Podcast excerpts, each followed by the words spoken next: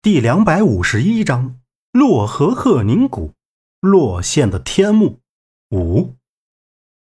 危险永远是在没有准备的时候发生，所以不要等到失去之时再去承诺。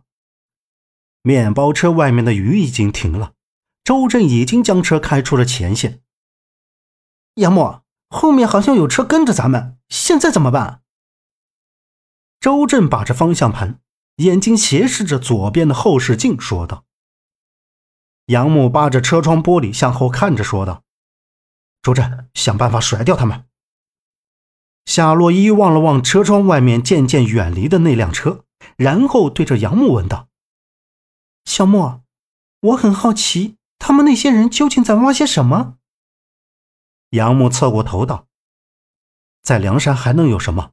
不过他们这次可能真的挖到宝贝了。”左阳一听宝贝，立马扭过身问道：“杨大哥，什么宝贝啊？从小到大，我还没见过值钱的宝贝呢。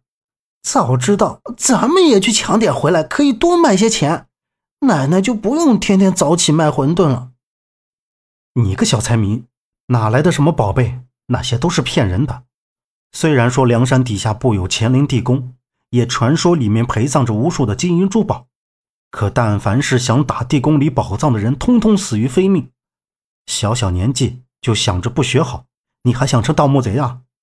回到北京以后，给我好好去上学。杨木伸手用力拍了一下左阳的脑袋。啊，知道了。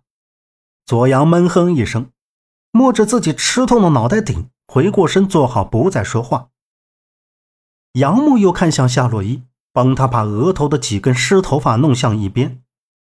张瑞雪坐在最后面，目视了一眼前面眉来眼去的杨木和夏洛伊，余光瞟向旁边的靶子道：“东西呢？”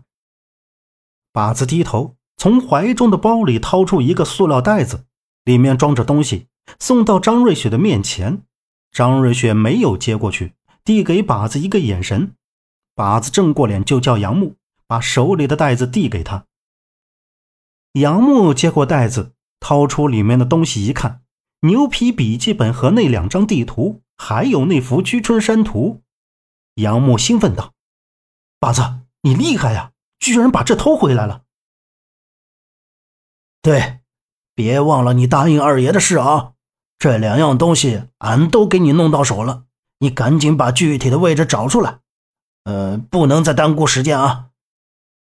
把子眼珠瞪向杨木，说道：“杨木倒是把这事给忘了。张天祥这个人也是深不可测，看把子的眼神带着寒光，又想到自己也要去那个地方，然后他就把地图打开，开始看了起来。拿在左手中的是居春山图的线路图，又把另一张地图打开。这两张单个的地图并没有看出什么来。”杨木又开始翻牛皮笔记本，这时杨木发现，在牛皮笔记本的最后几页中，有一页上面画着像是北斗七星形状的地形，还标有地名，左下方还写着“洛河七棺墓”。洛河究竟是在什么地方？难道是？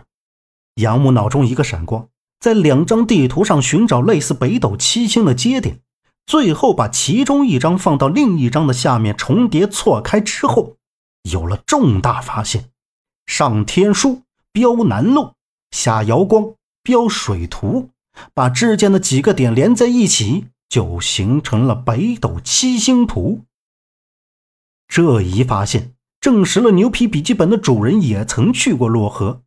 再去看牛皮笔记本中那地形方位的地名，就是这里。邙山，亦称北邙、邙岭，是秦岭山脉的余脉，也是崤山的山脉。丘陵地带，与黄河的南岸，黄河与其支流洛河之间的这道分水岭。原以为洛河是地名，实则是洛河水，而邙山就像是上天降下来的一道堤坝，把洛河、黄河分隔南北，各流其道。小莫。后面那人刚刚跟你说了什么呀？咦，这些不都是之前弄的那些地图吗？这是《居春山图》，他给你找回来了吗？夏洛伊凑到杨木的身边，小声问道。他自看到靶子起，就觉得这个人故意接近杨木，心有叵测，但没有发现对杨木造成任何伤害，就一直忍耐着。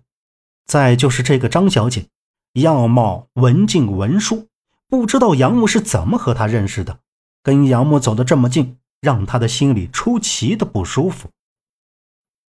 杨木收起手里的东西，对夏洛伊说道：“洛伊，等一下找到火车站，你就跟周震还有左阳坐车回北京。下次不许再这么任性，多危险！这要是让夏叔知道，因为我你偷跑出来，非得把我的皮扒了不成？”怎么会呢？